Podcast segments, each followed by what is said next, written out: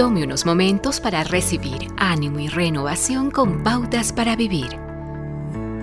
Cuando se le preguntó a George Bush quién ha sido la persona más influyente en su vida, él respondió, Jesucristo.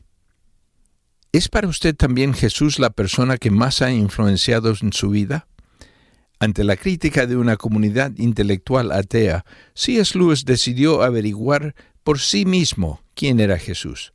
Su búsqueda se intensificó ante los males de la guerra.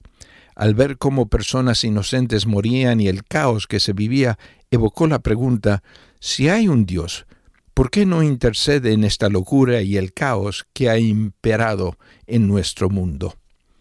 En su libro Mero Cristianismo, Lewis refutó la siguiente posición.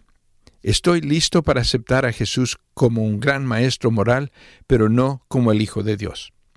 Él explicó, un hombre que fue simplemente un hombre y dijo las cosas que Jesús dijo no puede ser un gran maestro de la moralidad.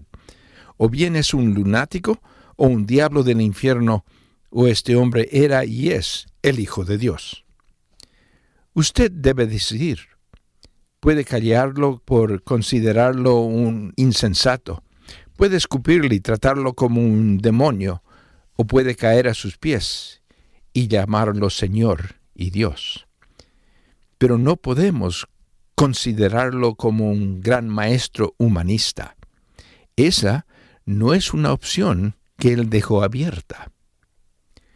Al conocer y entender las afirmaciones de Cristo de ser el Hijo de Dios, que le amó y se dio a sí mismo por usted cuando murió en la cruz, entonces ahora usted tiene que decidir. ¿Quién es este Jesús?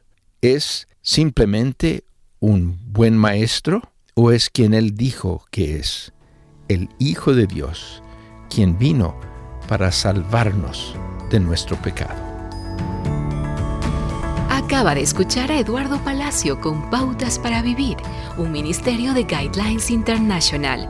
Permita que esta estación de radio sepa cómo el programa le ha ayudado. Acompáñenos en la próxima emisión de Pautas para Vivir. Gracias por su sintonía.